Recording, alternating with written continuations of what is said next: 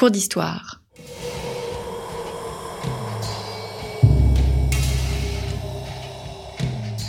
Une émission de la rédaction de Storia Voce.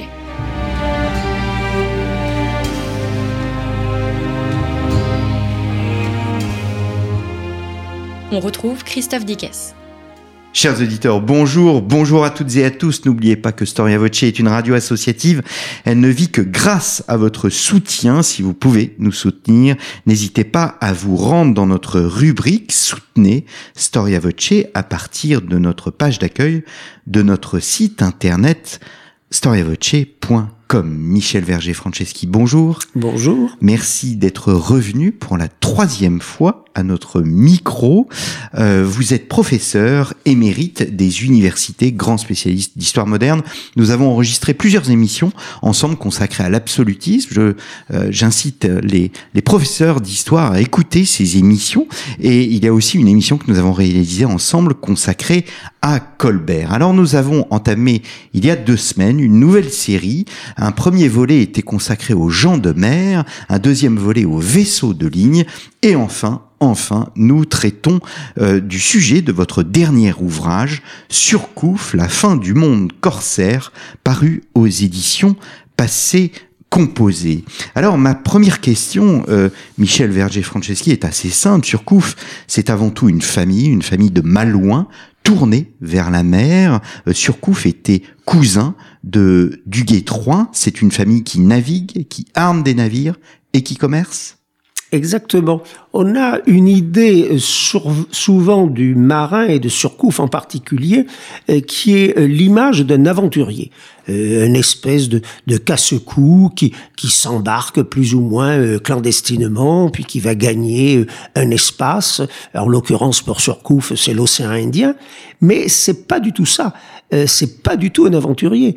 c'est un jeune homme qui est hyper encadré, euh, qui va monter à bord pour la première fois euh, sur un navire marchand en 1787 au même âge que Duguay-Trouin, euh, lorsqu'il a 14 ans, puisqu'il est né en 1773, et il ne monte à bord que sur les bâtiments euh, qui sont la propriété de ses oncles malouins, de ses euh, cousins malouins, et il arrive à l'île de France, y compris la première fois, euh, dans toute sa famille, qui est dans les eaux de, de Pondichéry depuis la conquête de Pondichéry, depuis 1674 du temps de Colbert, et c'est donc pas du tout un aventurier, c'est un héritier. Il est fils d'un capitaine corsaire assez modeste, une petite fortune, 50 000 livres, hérité de son propre père. Le grand-père, par contre, possédait à lui tout seul 10% de l'armement malouin. C'était un très gros armateur et aussi un capitaine négrier. Et cette traite négrière a été instaurée dans la famille. C'est amusant parce que c'est une femme et c'est son arrière-grand-mère. Et c'est pas l'image de la bretonne classique que l'on se fait avec euh, sa coiffe en dentelle et euh, baignée dans un catholicisme intransigeant. C'est elle qui est la première armatrice négrière de la famille et c'est ce qui va faire la fortune de la famille et de Surcouf en particulier. Hmm. Est-ce que c'est une famille qui est proche des Lumières? Oui, c'est une famille qui est proche des Lumières.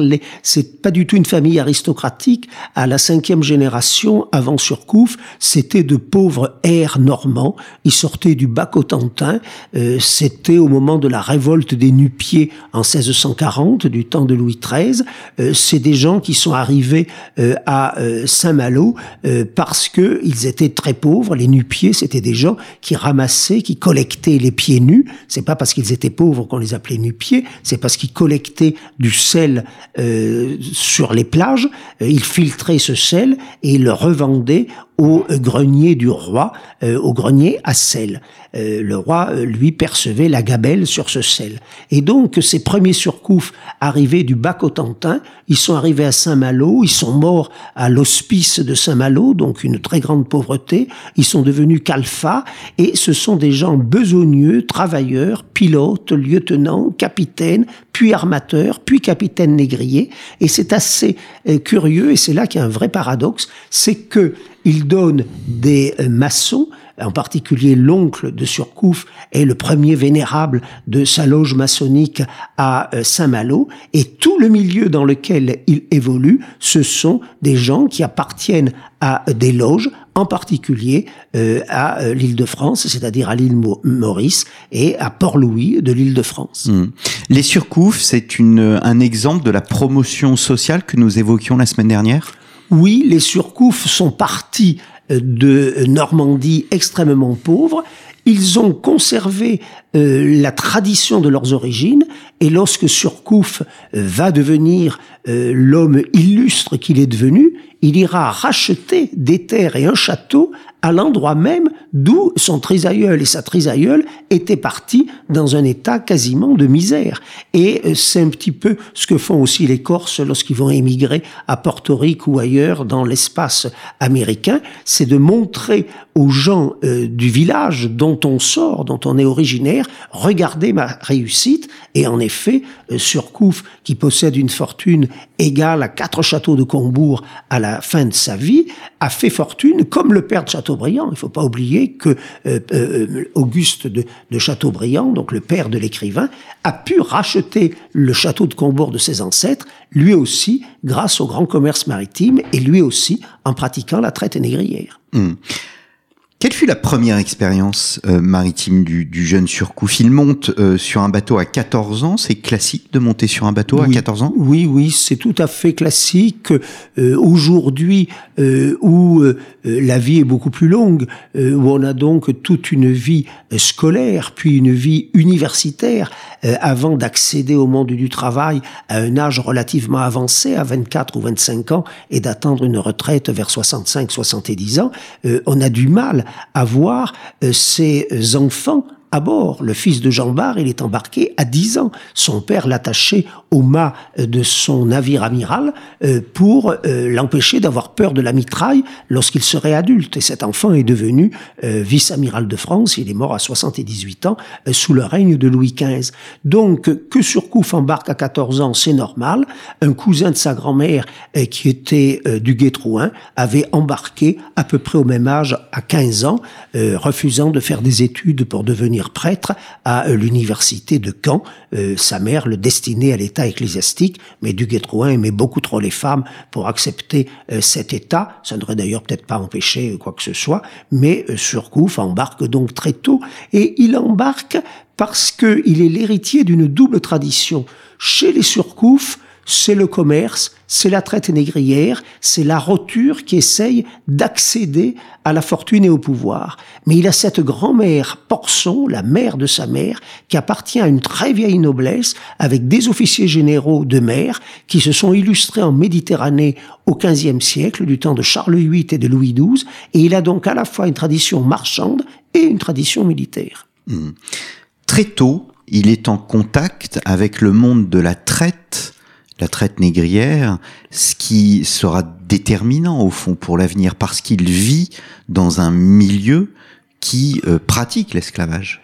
Oui, et alors évidemment, nous sommes en 2022, on est au 21e siècle, on est très choqué, on peut être choqué, effectivement, parce que c'est une tragédie, c'est évident, la traite négrière, mais on ne peut pas, il y a une phrase de Caton que j'aime beaucoup, qui, qui dit toujours qu'on ne peut pas euh, juger euh, les hommes d'un autre temps, et euh, c'est vrai que l'historien n'est pas là pour juger. La traite négrière, c'est triste à dire, mais c'était quelque chose de légal, qui est resté légal jusqu'à jusqu'à la Révolution, qui d'ailleurs s'est posé énormément de problèmes, euh, beaucoup de questions, en supprimant la traite, mais en maintenant l'esclavage. Donc on se demandait comment on allait maintenir l'esclavage s'il n'y avait plus de traite. Les décrets dans les années 1794 euh, jusqu'au directoire se sont multipliés, parfois deux à trois décrets dans un espace de dix jours. On abolit, on rétablit. Qu'est-ce qu'on abolit au juste? Est-ce qu'on abolit de la même façon dans l'océan Atlantique ou dans l'océan Indien? Est-ce que les règles seront les mêmes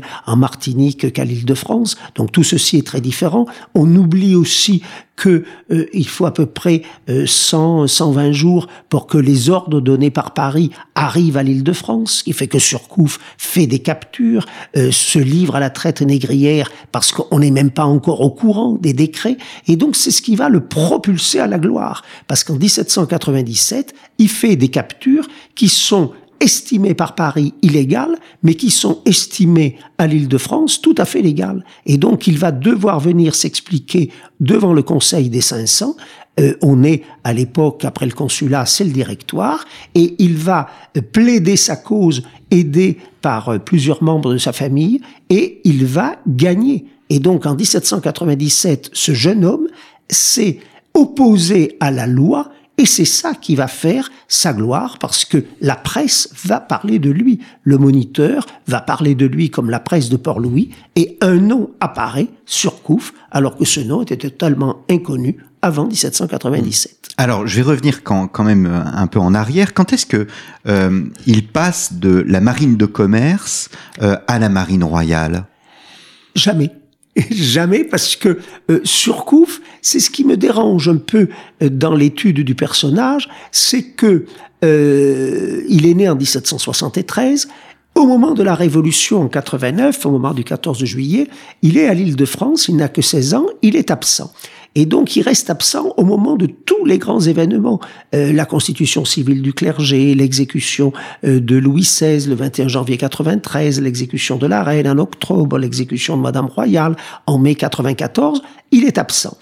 Lorsque euh, il y a la déclaration de la patrie en danger pour défendre donc euh, le pays euh, contre le frère de Marie-Antoinette, l'empereur d'Autriche, et puis contre toute l'Europe coalisée contre cette France qui a osé proclamer le, en septembre 1792 une première république et qui est le seul pays républicain sans ces dynasties qu'ont été les, les Tudors, les Stuarts, les Hohenzollern, les Habsbourg, les Romanov, dans la totalité de l'Europe, eh bien, il est à nouveau absent. Donc, c'est le grand absent de la Révolution.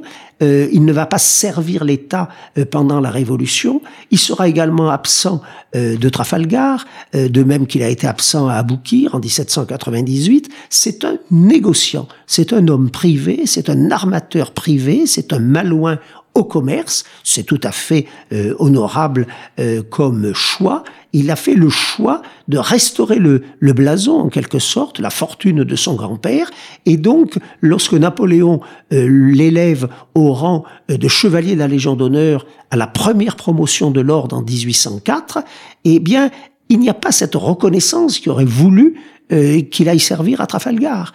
ça n'est pas le cas. Et donc, toute sa vie, il va être un marin privé, d'où un œil assez sévère de la part des militaires et des marins de la marine impériale, puis de la marine royale de Louis XVIII. Mais pourtant, c'est un corsaire on peut le considérer comme un corsaire C'est un corsaire, et donc... À distinguer du pirate. Tout à fait. Le corsaire est muni, et là vous avez entièrement raison, pour ça que vous avez dit la marine royale, avec raison, mais il n'y a jamais eu un titre dans la marine. Il n'a jamais été enseigne de vaisseau, lieutenant de vaisseau, ni sous Louis XVI, ni sous Louis XVIII, ni sous Charles X, ni sous Napoléon Ier.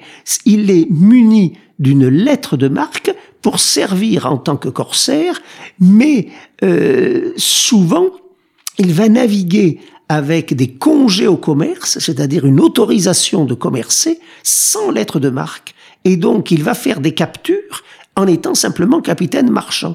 Et c'est ce qu'on va lui reprocher en 1796-97, c'est de faire des prises alors qu'il n'est même pas armé en course à ce moment-là, il est simplement capitaine marchand.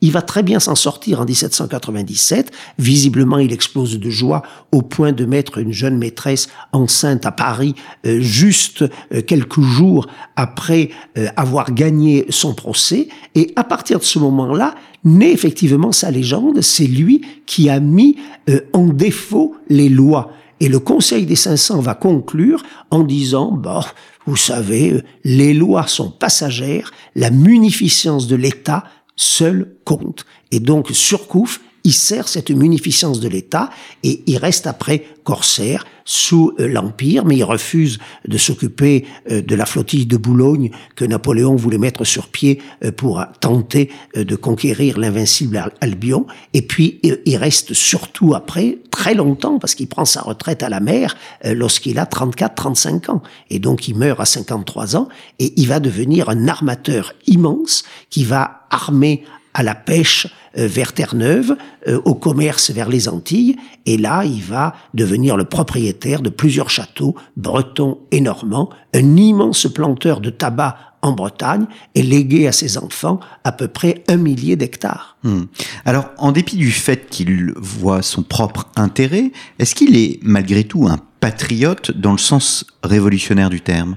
Oui, c'est un homme des Lumières, donc il va euh, entrer euh, en loge lui aussi au moment de cette affaire de 1797 d'ailleurs à, euh, à l'île de France, et il est regardé comme un patriote, pas forcément à l'époque de la Révolution, mais il est très touché par le destin de Napoléon. Euh, Napoléon, c'est le soldat qui est arrivé en étant euh, le fils d'un simple avocat d'Ajaccio. Il est devenu le maître du monde et lui-même, en étant euh, un simple marin malouin embarqué à l'âge de 14 ans, il est devenu un immense propriétaire terrien, respecté évidemment à Saint-Malo et dans toute la Bretagne, et respecté par les bonapartistes, respecté par l'Empire, chevalier de la Légion d'honneur, parce que c'est un, c'est un homme de deux mondes qui se succèdent et qui se côtoient, qui se succèdent parce que l'ancien régime et l'Empire euh, enjambent la Révolution et euh, mon bouquin commence par les obsèques de Surcouf. C'est assez curieux, mais quand on voit cet enterrement... Obsèques impressionnantes. C'est des obsèques d'ancien régime, euh, avec euh, des sœurs, des filles qui sont toutes comtesses, qui sont toutes vicomtesses, qui possèdent toutes des châteaux en Bretagne, et puis tout le clergé, puisque sa, sa, sa belle-sœur, c'est la, la sœur des, des frères Lamennais, l'abbé Lamennais et le père Lamennais, donc ce sont des obsèques très catholiques pour quelqu'un euh, qui est franc-maçon, et donc il enjambe la révolution, et c'est pour ça que le sous-titre qui a été choisi par l'éditeur est un excellent sous-titre, parce que c'est la fin du monde corsaire. Et c'est vrai que la course déplaisait à la fin du XVIIIe, on a de grandes voix, en particulier Condorcet, qui se sont opposées à cette course, qui quand même menace presque comme une piraterie des honnêtes commerçants avec des femmes à bord, y compris euh, sur le Kent, qui est le plus grand exploit de Surcouf, et donc euh, on va s'emparer euh, de pauvres gens en mer sans respecter le droit des gens. C'est donc considéré euh, comme un pillage. Et la fin du XVIIIe siècle est très très dure contre la course. La vieille noblesse voudrait la maintenir, Chateaubriand euh, par exemple, mais euh, la Révolution finira par supprimer la course. Et puis à partir du XIXe, à partir de 1856, la course sera abolie comme l'esclavage, avec Victor Schulcher, a été aboli en 1848. Mmh. Il faut donc écarter la légende Surcouf, tout en voyant au fond cette réussite euh, pour son temps? Oui, euh, c'est vrai que moi je, n'aime pas trop les légendes parce qu'elles sont faites de, romans alors que l'histoire euh, est faite d'archives. Et donc c'est une exceptionnelle réussite. beaucoup de ses contemporains, les gouverneurs des colonies, Monsieur Decamp en particulier, qui était général, le considèrent toujours comme un privé c'est un euh, marin privé. Il n'est pas au service de l'État, il n'a pas une solde, euh, il fait sa, sa fortune personnelle, mais euh, c'est vrai que c'est un marin d'exception et que c'est un malouin d'exception et qu'il ne faut surtout pas juger. C'est un homme de son temps et lui, son temps est double. C'est à la fois Louis XV et puis c'est à la fois Charles X, et entre-temps, il y a eu la Révolution et l'Empire, c'est donc l'homme de la fin d'un monde et d'un nouveau monde, c'est une véritable mutation euh, dont il est le témoin tout au long de sa vie. Hmm. Mais c'est ce qu'il y a d'incroyable, c'est qu'il, j'allais dire, il tente de survivre, mais il ne survit pas. Il vit avec constance dans un monde qui ne cesse de vivre, lui, des bouleversements cette génération et je fais beaucoup de parallèles dans le livre avec ses contemporains. Il est né en 73 à Saint-Malo, euh, est né également à Saint-Malo, Châteaubriand en 68. Napoléon est né à Ajaccio en 69. Donc tous ces hommes jeunes euh, voient un monde absolument nouveau apparaître, euh, la disparition euh, des anciens ordres, le clergé, la noblesse, le tiers-état, l'apparition de la République, et puis euh, l'apparition d'un premier empire qui, qui recrée une nouvelle noblesse, la noblesse d'empire, qui est différente de la noblesse d'Ancien Régime, mais le frère de Surcouf va devenir baron, le baron Surcouf va recevoir des lettres patentes de Louis XVIII, et donc on est dans un monde qui, par rapport à nous aujourd'hui, est d'une énorme instabilité. On ne sait jamais, euh, en 1814, euh, vous avez un Napoléon qui part à l'île d'Elbe, euh, les marins de Surcouf disent, bah, on ne peut plus avoir de lettres de marque, donc on ne prend plus la mer, parce que si on prend la mer et qu'on nous capture, on va être prisonnier de guerre, et donc on ne sera pas prisonnier de guerre, mais comme doit l'être un corsaire, mais on va être pendu à la plus haute vergue de notre vaisseau comme pirate. En 1815, Napoléon revient, ce sont les 100 jours, puis c'est Louis XVIII, et donc euh, ce bouleversement euh, est, est, quasi permanent. Et c'est une génération euh, qui est, alors on peut pas dire une génération sacrifiée, parce qu'elle a donné des destins d'exception, comme Napoléon, Surcouf ou Chateaubriand par exemple. Chateaubriand et Surcouf d'ailleurs se connaissaient, mais c'est vrai que ça n'était pas de tout repos. Quand vous pensez euh, qu'aujourd'hui on parle souvent en termes de racisme, alors que le terme de racisme n'existe absolument pas dans la traite négrière, quand vous pensez qu'Olympe de Couges, qui a été à l'origine des euh, premières euh, sociétés des Amis des Noirs, monte à 45 ans à l'échafaud alors qu'elle avait fait euh, une déclaration des droits de la femme et de la citoyenne, il y a de quoi y perdre la tête et c'est malheureusement ce qui lui est arrivé. Mmh. Mais alors justement, vous, le dites très bien, rien ne protège ni l'Église ni les loges maçonniques, et pourtant ce surcouf, au fond, il bénéficie, enfin, il arrive à sortir de ce chaos euh, grâce à sa liberté sur les mers? Oui, c'est un homme indépendant, euh, insoumis? Insoumis, si on veut, oui, insoumis, c'est quelqu'un qui sert l'État et qui se sert. Et donc c'est pour ça que j'ai fait beaucoup de euh, comparaison avec les autres fortunes. Euh, la fortune de Duguay-Trouin, évidemment, c'est exactement un siècle plus tôt, puisque Duguay-Trouin est né en 1673 et lui en 1773. Ça n'a rien à voir, c'est une pécadille. La fortune de Jean Bart, c'est une autre pécadille. Ils ont été de grands serviteurs de l'État. Et donc, je n'ai pas voulu mettre euh, comme titre le roi des corsaires, par exemple, parce que c'est faire offense à des gens comme Duguay-Trouin, qui a été un serviteur de Louis XIV exceptionnel comme Jean Bart, c'est faire offense à Jean Bart, qui est mort sur un vaisseau de guerre d'une pleurésie à l'âge de 52 ans en rade de Dunkerque. Donc je ne voulais pas un jugement de valeur, je ne voulais pas le plus grand des corsaires. On a Cassard, on a d'autres corsaires à Nantes ou en Provence, Bernardin Desbeaux, qui sont des personnages considérables. La fin du monde de corsaires est par contre un titre qui m'a paru tout à fait judicieux et qui a été choisi par l'éditeur avec raison, parce que c'est vraiment le chaos, euh, on ne sait plus trop euh, qui euh, pourrait vous protéger et en fait on s'autoprotège parce que l'Église perd beaucoup de pouvoir. Dans cette Bretagne malouine tous les noms des rues change. Aujourd'hui, on déboulonne les statues, mais euh, en 1792-94, eh bien, toutes les rues euh, de Saint-Malo changent de nom. Les places, une place Saint-Vincent, c'est inimaginable. les, les gens vont appeler leurs enfants avec des prénoms de fleurs, Marguerite, Fleur, etc., Violette, et non plus des prénoms de, de chrétiens. exactement.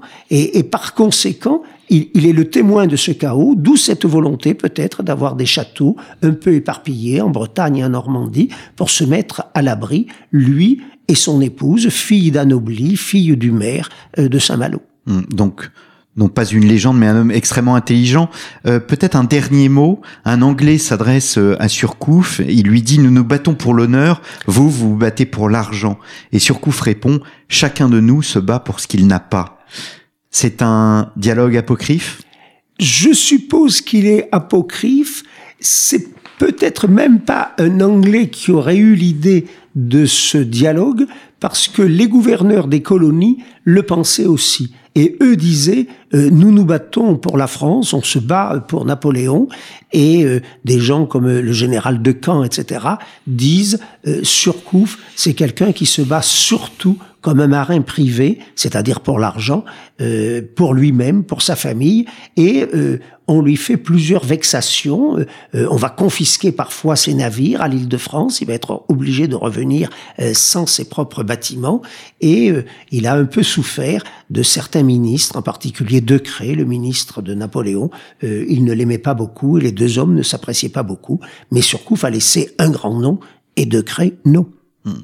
Bien, merci beaucoup Michel Verger-Franceschi d'être revenu à notre micro. Donc Surcouf, la fin du monde corsaire. Il s'agit de votre dernier ouvrage paru chez euh, Passé Composé. Pour nos auditeurs qui nous rejoignent, sachez que nous avons enregistré euh, une émission consacrée aux gens de mer, mais aussi une deuxième émission sur les vaisseaux de ligne. Ainsi s'achève la série consacrée à l'histoire maritime à l'époque moderne. Un grand merci Michel. Merci à vous. Je renvoie aux, auditeurs aux émissions que nous avons enregistrées sur l'absolutisme et sur Colbert. Il me reste à vous, vous remercier, chers auditeurs, pour votre fidélité et nous nous revoyons la semaine prochaine pour un nouveau numéro de nos cours d'histoire.